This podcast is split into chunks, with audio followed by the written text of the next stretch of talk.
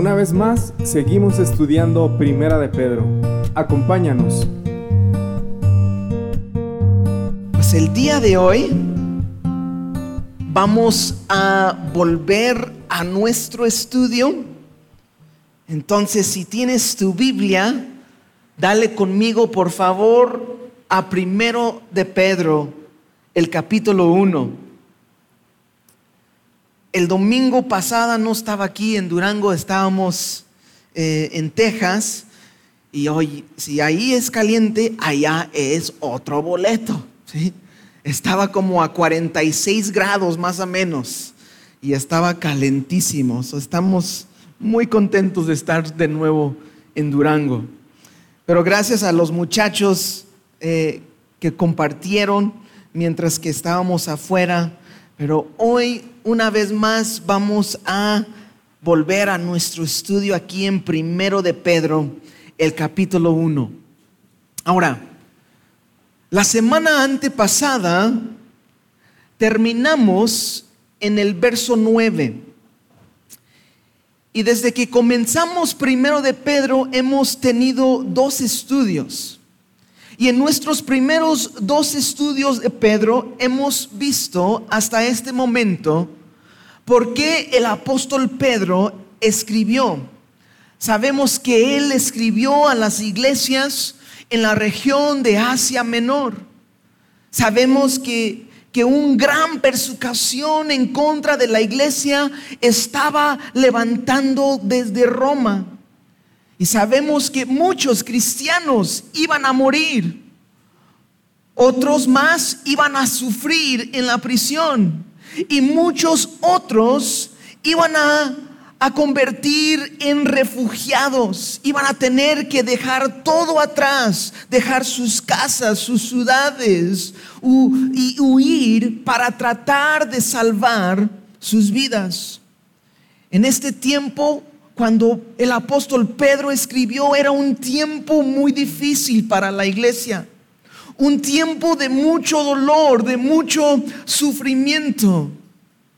Pero como cristianos, el apóstol Pedro quería recordar a los hermanos en la fe que nosotros tenemos una fe, una esperanza viva que nosotros como cristianos tenemos una herencia incorruptible, incontaminada y inmarcesible que está reservado en el cielo para nosotros. Y nuestra fe, aunque sea probado, aunque sea probado por fuego, dice la Biblia que nuestra fe es mucho más preciosa que el oro que perece. Las dificultades, las aflicciones, solo son pruebas para que la calidad de nuestra fe, la sinceridad de nuestra fe, que pueda ser visto por todos los demás, para la gloria y honra de nuestro Señor Jesucristo. Y por eso nosotros en Cristo podemos gozarnos, como también Pedro estaba escribiendo con un gozo inefable, un gozo glorioso, porque Jesús pagó toda mi maldad y ahora tengo acceso al Padre por medio de Cristo Jesús, su sacrificio en mi lugar. Ahora en Jesús soy hecho hijo de Dios, hechos nuevos, con un nuevo corazón, con nuevos deseos, vidas restauradas. Mi eternidad, mi destino cambió para siempre de las tinieblas a su luz glorioso. Todo esto es por Jesús. Todo esto es por su gracia, su amor y misericordia hacia nosotros. Y así ha estado hablando el apóstol Pedro hacia nosotros. Y el día de hoy vamos a ver del verso 10 a 16 del capítulo 1. Y el título del mensaje es acerca de esta salvación. Una vez más, el título del estudio el día de hoy es acerca de esta salvación. Entonces, pues te animo también que vengas a la Biblia, perdón, que vengas a la iglesia con tu Biblia y con una libreta para tomar notas para repasar y masticar en casa lo que Dios te ha hablado. Es importante. Entonces, si no tienes una Biblia, avísanos. Tal vez podemos apoyarte con una. Si no traes unas eh, libretas, también queremos que todos pueden tomar notas si gustan, ¿verdad?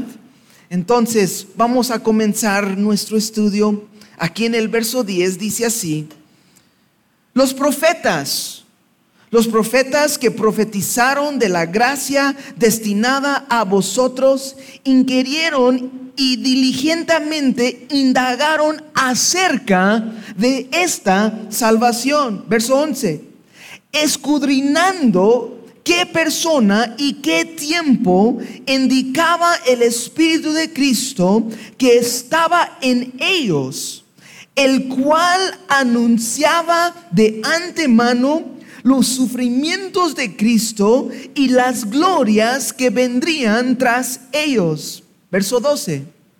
A estos se les reveló que no para sí mismos, sino para nosotros, sino para nosotros administraban las cosas que ahora os son anunciadas por los que os han predicado el Evangelio por el Espíritu Santo enviado del cielo, cosas en las que cuales anhelan mirar los ángeles. Ahora, el apóstol Pedro quiere que nos entendemos acerca del tema de salvación. Cómo Dios salvó, cómo Dios redimió el ser humano, o sea, nosotros. Y, y Él ha estado hablando acerca de la obra de Jesucristo de su muerte en la cruz y su resurrección de entre los muertos, conquistando la muerte y todos que en Él, en Jesús creen, no se pierdan, mas tengan vida eterna. El tema de salvación, el tema de redención, Pedro está diciendo aquí, no es nuevo, sino, sino que los profetas en el Antiguo Testamento profetizaban acerca de esta salvación que hoy en día nosotros nos gozamos. Los profetas en el Antiguo Testamento profetizaban, pero a la vez ellos no, ellos mismos no entendían al cien de qué, en qué momento, en qué tiempo iba a ser revelado todo esto. La Biblia, hermanos, está increíble. ¿Cómo es que 66 libros que fueron escritos por unos 40 personas durante 1500 años, este libro tiene un tema central? que todo como un rompecabezas se conecta es porque la Biblia no es escrito realmente por hombres, sino que la Biblia es la palabra de Dios. Y la Biblia en, en verdad fue escrito por el Espíritu Santo. El Espíritu Santo inspiró a cada autor, 40 40 personas distintas que fueron inspirados por el Espíritu Santo. Escribieron 66 libros de Génesis hasta Apocalipsis. Tardó más o menos 1500 años para que la Biblia se completara. Y nosotros al leer la Biblia al día de hoy es increíble, todo se conecta, es como un rompecabezas, cada pieza se conecta y cuando ves toda la Biblia hay un tema principal, hay un tema central en toda la Biblia. ¿Y sabes cuál es el tema principal? Es redención. El tema principal es salvación y sabemos solamente en Jesucristo. Comenzando en el libro de Génesis y terminando en Apocalipsis. Cristo es el tema. Cristo. Todo habla de Jesús. Perdón. Los profetas en el Antiguo Testamento profetizaban de su primera venida. Profetizaban cómo Él iba a venir como un siervo que iba a sufrir. Isaías 53, 400 años antes que Cristo vino al mundo. Nos dice así la Biblia.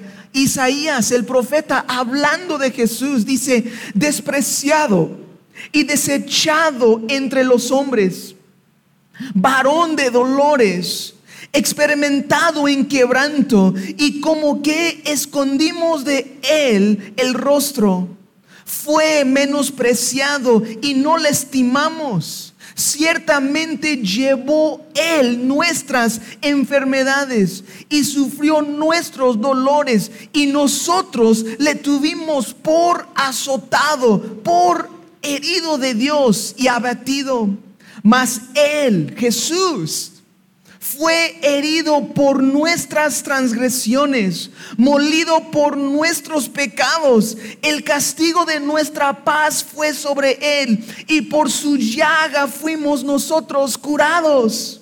Todos nosotros descarriamos como ovejas, cada cual se apartó por su camino, mas Jehová cargó en él el pecado de todos nosotros. Angustiado él y afligido, no abrió su boca, como cordero fue llevado al matadero y como oveja delante de sus trasquiladores, inmudeció y no abrió su boca. Pero es interesante, no solamente hablaban los profetas en el Antiguo Testamento acerca del sufrimiento de Jesús, también hablaban acerca de cuando el Mesías, o sea, cuando Jesús iba a reinar en poder y en justicia. Y nosotros el día de hoy como cristianos, nosotros estamos esperando la segunda venida de Jesús, donde Él va a venir y establecer su reino sobre la tierra y va a reinar en justicia y en verdad.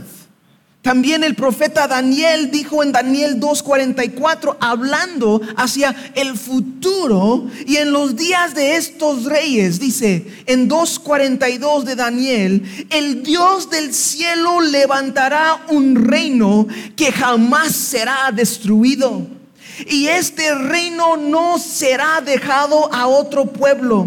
Y dice, desmunizará y consumirá a todos estos reinos y Él permanecerá para siempre.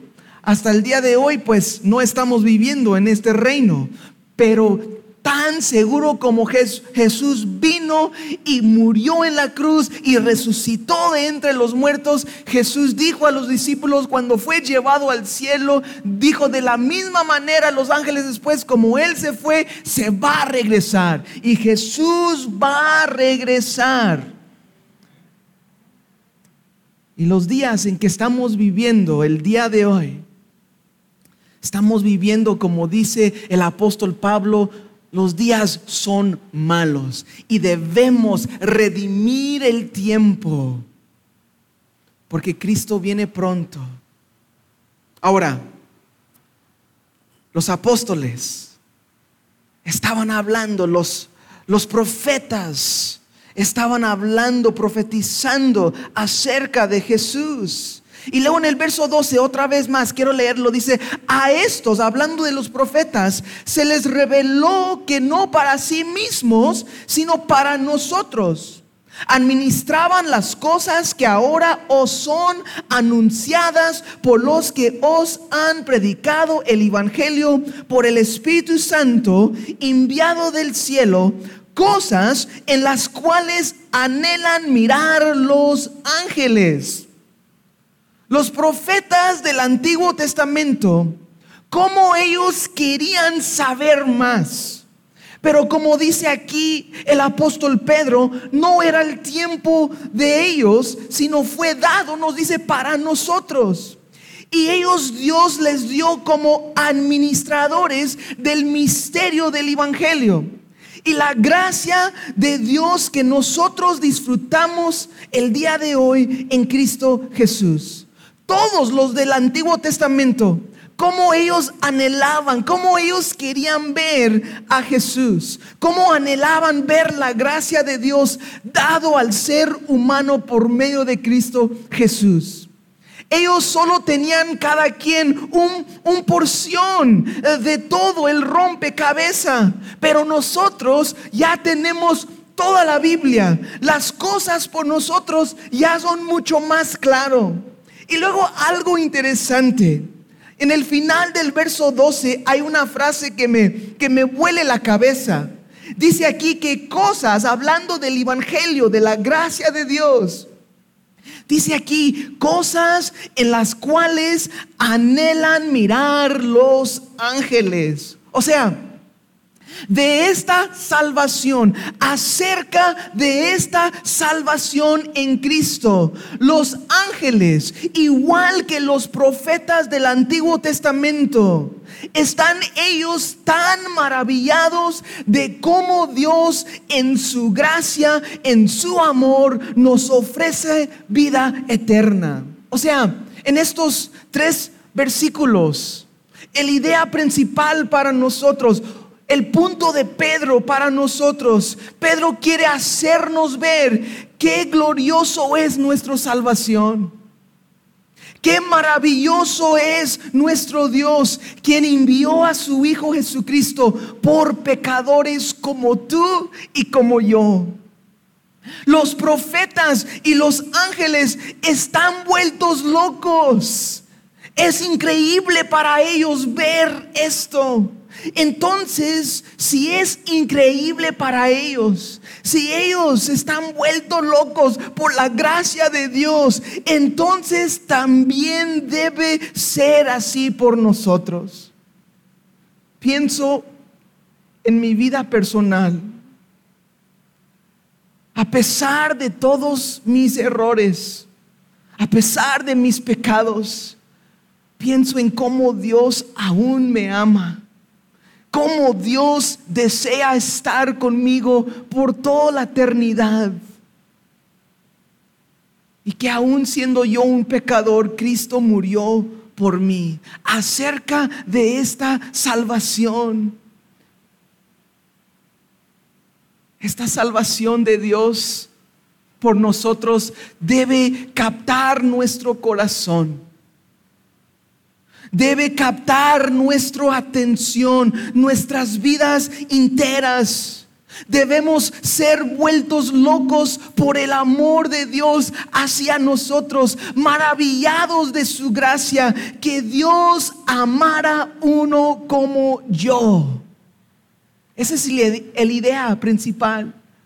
La idea principal es lo que Pedro está diciendo. Vea, los profetas en el Antiguo Testamento que pronunciaban para nosotros como administradores, ellos estaban tan interesados, ellos investigaban a cuándo todo esto iba a suceder. Igual los ángeles, los ángeles vean esta gracia de Dios y ellos anhelan mirar las cosas acerca de esta salvación.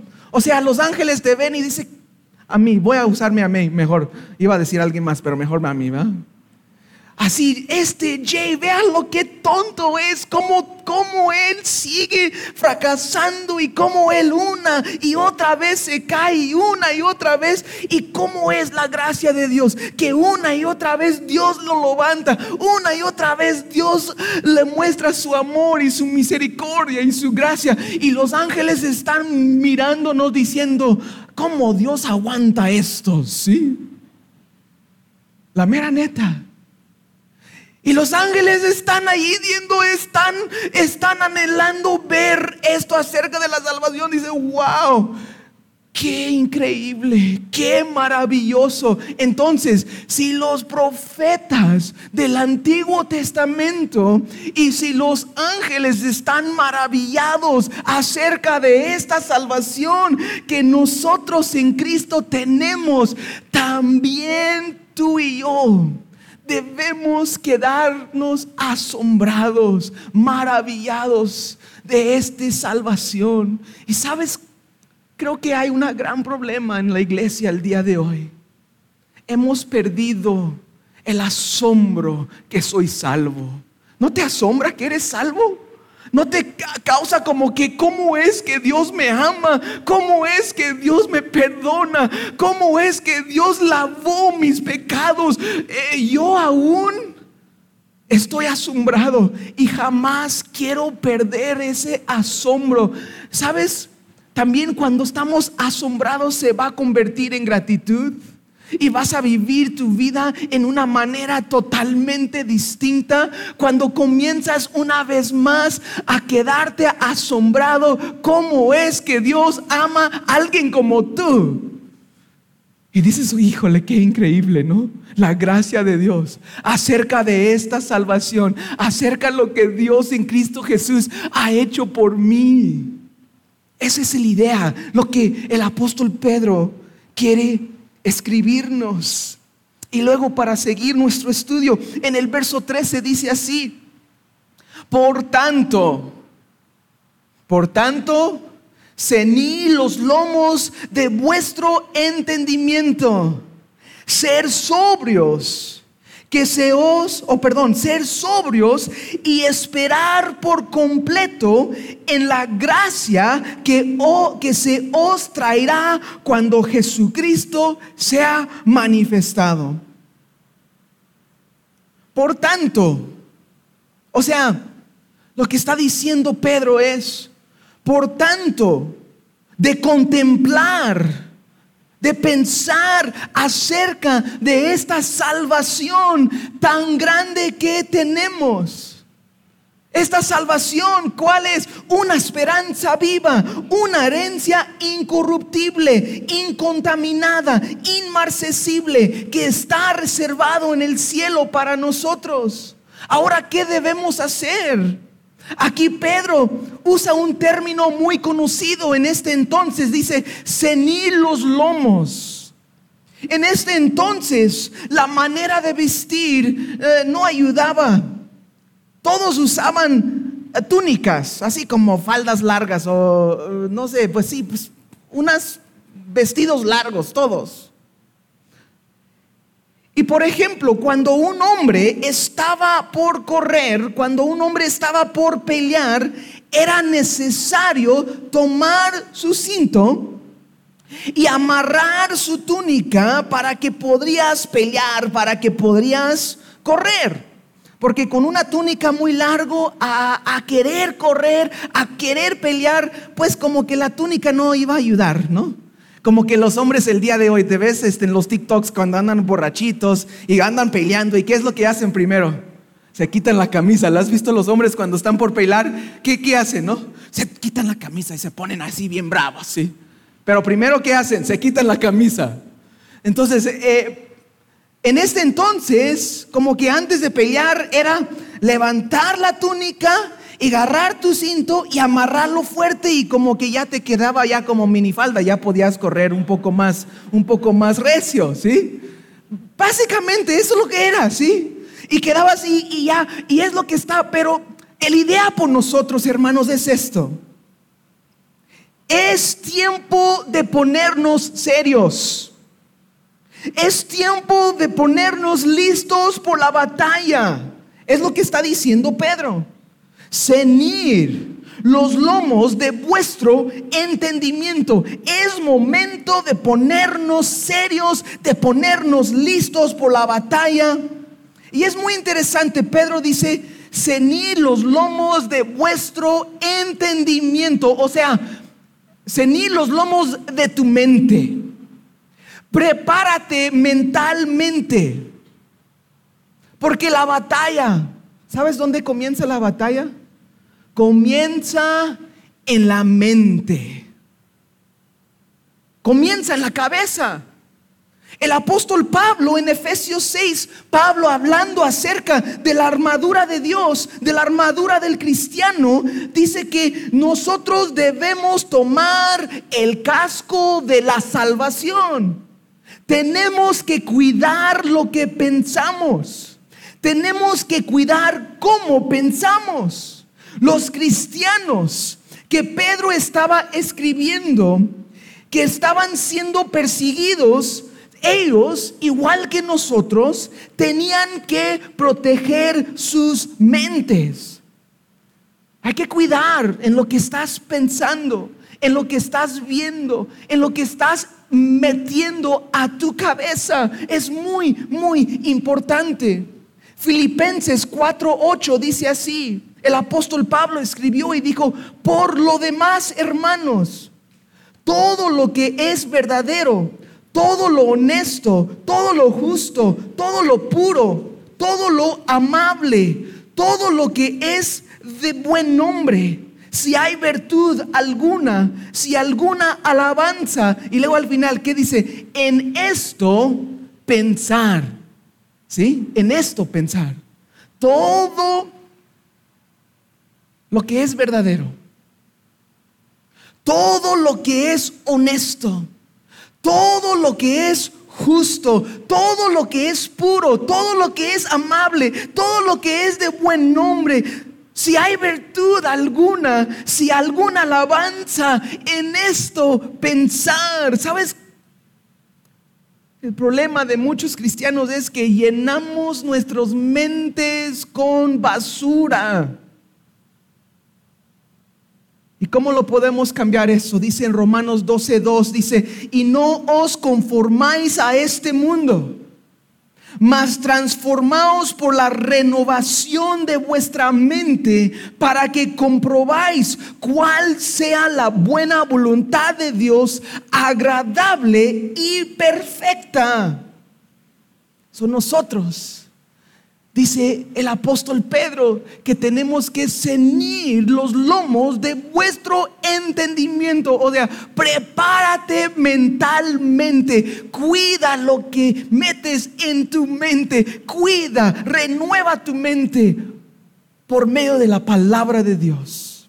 Y luego Pedro dice ser sobrios. O sea, le voy a pisar algunos eh, dedos, pero ni modo, ¿sí? Ser sobrio significa abstengan de vino, es lo que significa. Absténgase. ¿Por qué? Porque cuando andas borracho, ¿qué pasa? Ya andas bien mentalmente, ya estás en otro rollo, en otra onda, ¿sí? Abstengan, ser sobrios, tener autodisciplina. Y luego al final del verso 13 dice, y esperar por completo en la gracia que se os traerá cuando Jesucristo sea manifestado.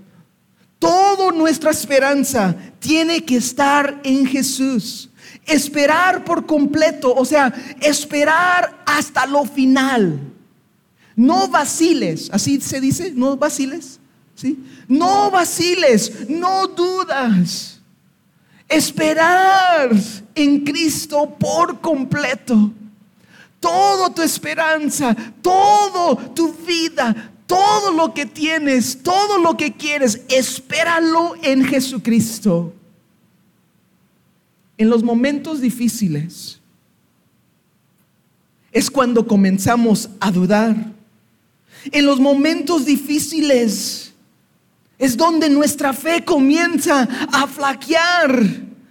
Pero por eso, hermanos, como dice Pedro, por eso tenemos que cenir los lomos de nuestras mentes y esperar por completo, esperar hasta lo final en la gracia de Dios por medio de Jesucristo. Y luego, en verso 14 a 16 dice, como hijos obedientes vivir como hijos obedientes. No os conformáis a los deseos que antes tenías estando en vuestra ignorancia, sino como aquel que os llamó es santo, ser también vosotros santos en toda vuestra manera de vivir. Porque escrito está, ser santos porque yo soy santo. Ahora, el apóstol Pedro aquí nos deja un llamado de vivir nosotros como hijos obedientes. ¿Cuántos de ustedes, padres, todos quieren hijos obedientes? Yo sí. ¿Siempre son obedientes? No, qué malos hijos. Pero dice la Biblia, nos anima, nos exhorta el apóstol Pedro que nosotros también debemos vivir como hijos obedientes. Y quiero que tomas nota aquí. Antes que Pedro habla a cómo vivir, primero habla a nuestra manera de pensar. El pensamiento correcto conducirá a vivir correctamente. Una vez más, si piensas bien, vas a vivir bien. Si estás metiendo tu mente con mucha basura y muchas tonterías, ten mucho cuidado porque eso es lo que va a salir de tu vida.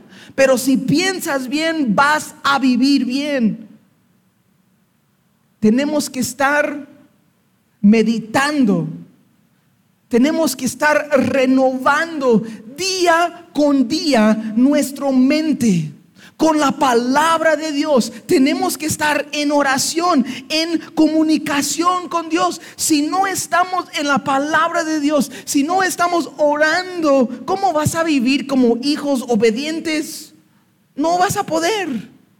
Necesitas renovar tu mente. ¿Puedo hacerte una pregunta? ¿Quieres vivir en obediencia a Dios? Tal vez dices, ah, eso es muy simple, pastor.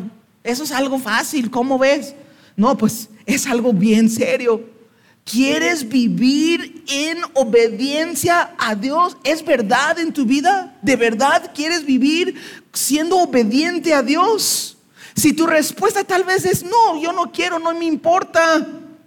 Entonces lo que tú necesitas es ser nacido de nuevo, porque todo cristiano, todo aquel que dice que es cristiano, el anhelo de su corazón es vivir obediente a Dios.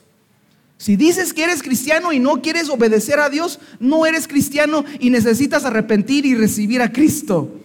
Es lo que necesita pasar. Y Dios pone en nosotros un nuevo deseo con un nuevo corazón. Y este nuevos deseos y estos nuevos corazones que Dios pone en nosotros es para qué?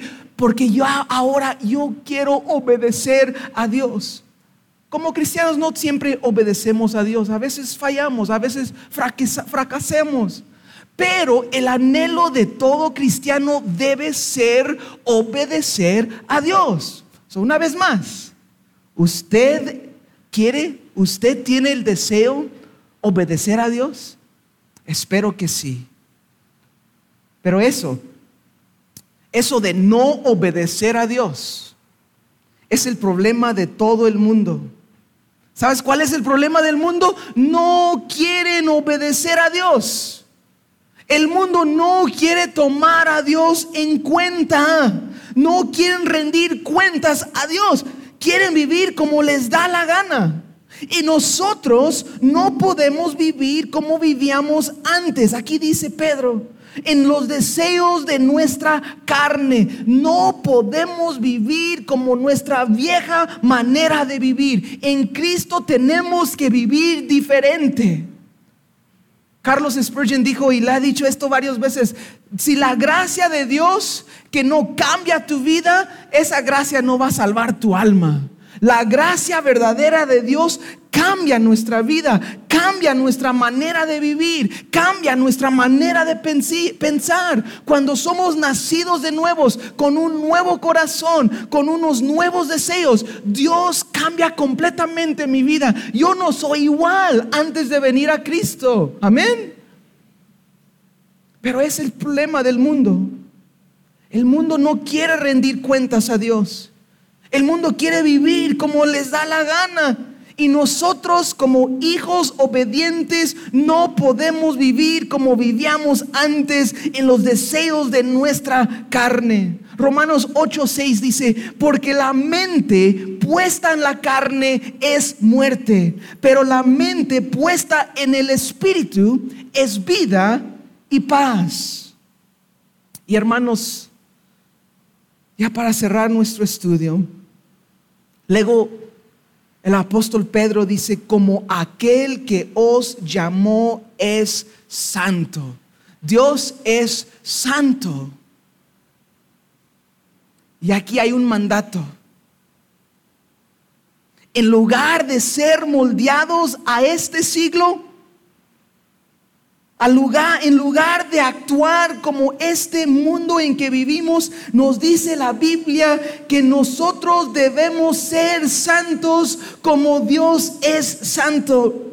Y una vez más, el deseo de todo cristiano no solo es ser obediente a Dios, también el deseo de todo cristiano debe ser que soy santo que soy un santo. ¿Sabes que la Biblia dice que todos los creyentes en Jesucristo son llamados santos? Si tú has puesto tu fe en Cristo Jesús, tú eres un santo. Así dice la Biblia. Y como santos, nosotros tenemos que vivir en santidad. Muchas veces la palabra santo nuestro concepto está mal. No sé por ustedes, pero yo, este, pues a escuchar tal vez la palabra santo o vivir en santidad, tal vez puede llegar a tu mente como una monja ya grande de unos ochenta y tantos años de edad y un, un, un monja que vive en un monasterio, ¿cómo se dice? ¿Monasterio? Pues eso, que vive lejos en las montañas, lejos de todos. Y ahí nomás pasa todo el día leyendo la Biblia y orando y haciendo lo que los santos hacen, ¿no? Y tal vez tú también has tenido como que que un concepto mal acerca de ser santo.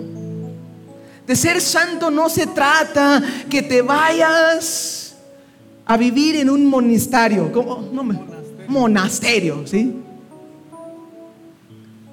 No se trata de eso. Tú puedes ser santo en tu casa, amén. Ahí es donde comienza, con tu familia. Tú puedes ser santo en tu trabajo. Ándale si puede ser. Tú puedes ser santo en la escuela. Ah, es muy difícil, hay muchas cosas. Sí, pero Dios nos llama.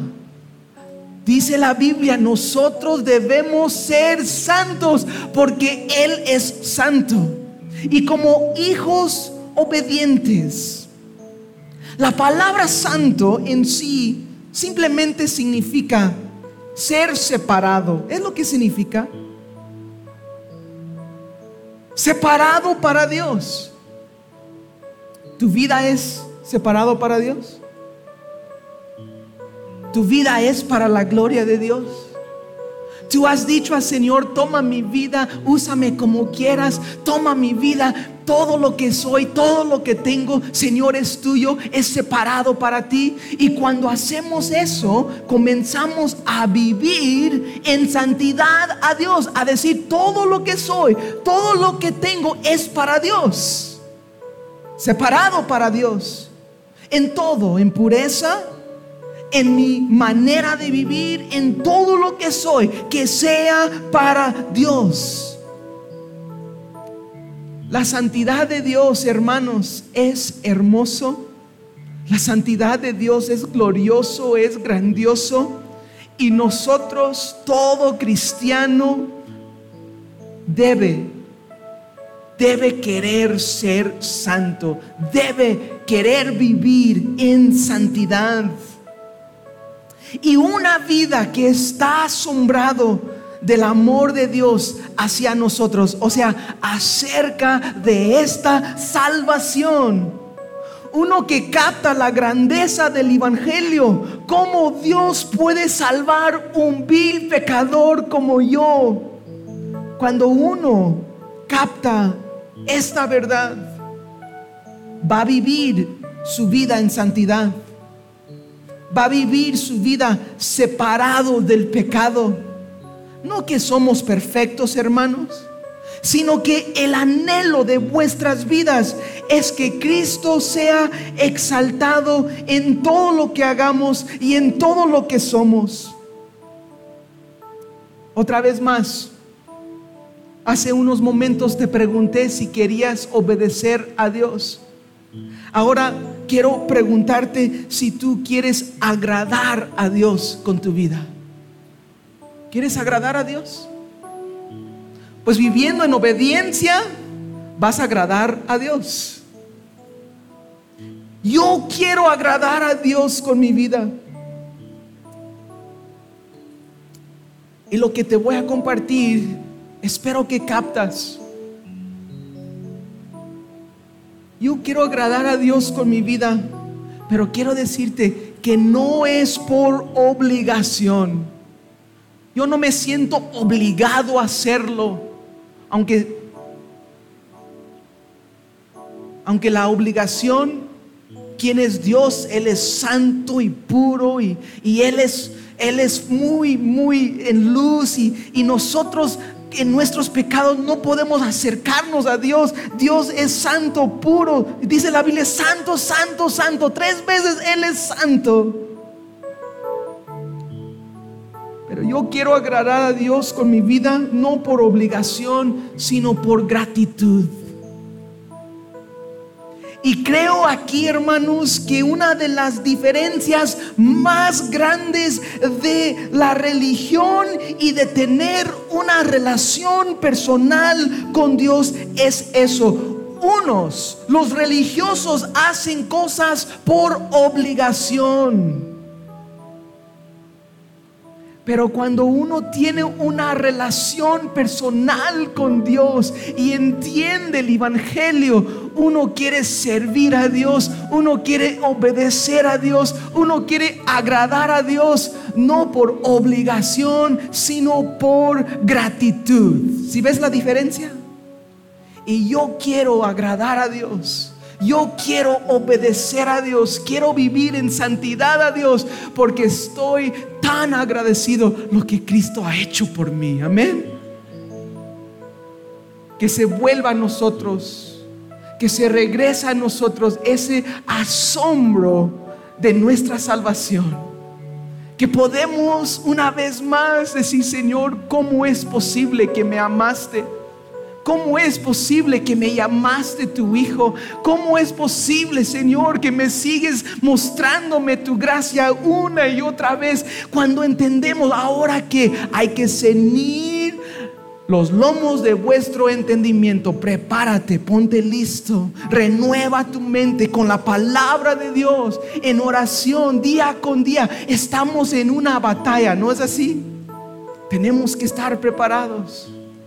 Tenemos que entender qué tan serio es esto.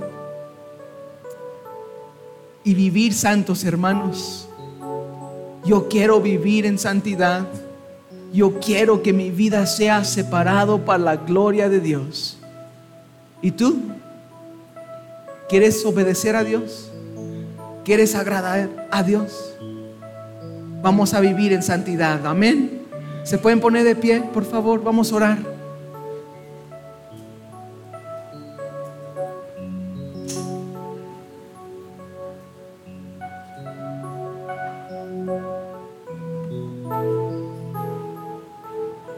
Señor, gracias. Gracias Señor por tu palabra. Señor, junto con mis hermanos, Señor, queremos volver a asombrar. Queremos, Señor, quedar maravillados de esta salvación. ¿Cómo es posible, Señor, que tú amaste un pecador como yo? ¿Cómo es posible, Dios, que me salvaste estando tan perdido, Señor? ¿Cómo es posible? Señor, yo vivía lejos de ti, pero por medio de la sangre de Jesús, ahora soy hecho hijo de Dios. Y ahora como hijo, Señor, quiero, quiero vivir como hijo obediente. Señor, queremos agradarte con nuestras vidas. Y Señor, muéstranos el camino hacia la santidad. Muéstranos, Señor, queremos vivir separados para ti comenzando en nuestros hogares, con nuestras familias, en el trabajo, en la escuela, Señor, y donde tú nos llevas, Señor, queremos ser aquellas personas que brillan como luz para la gloria de Dios. Gracias, Padre, por, por este tiempo juntos. Gracias, Señor, por, por lo que tú has hablado hoy a nuestras vidas. Y Señor, te pido que salvas hoy. Si hay uno aquí que no te conoce, que hoy, Señor, los atraes con, con esos lazos de amor, que pueden hoy arrepentir y creer en el Evangelio. Y Señor, hazlos hoy nacer de nuevo. Señor, pon en ellos un nuevo corazón con nuevos deseos para vivir por ti. Gracias, Padre, por este tiempo juntos. Señor, te bendecimos y, y, te pedimos todo esto en el nombre de Jesucristo. Amén. Amén.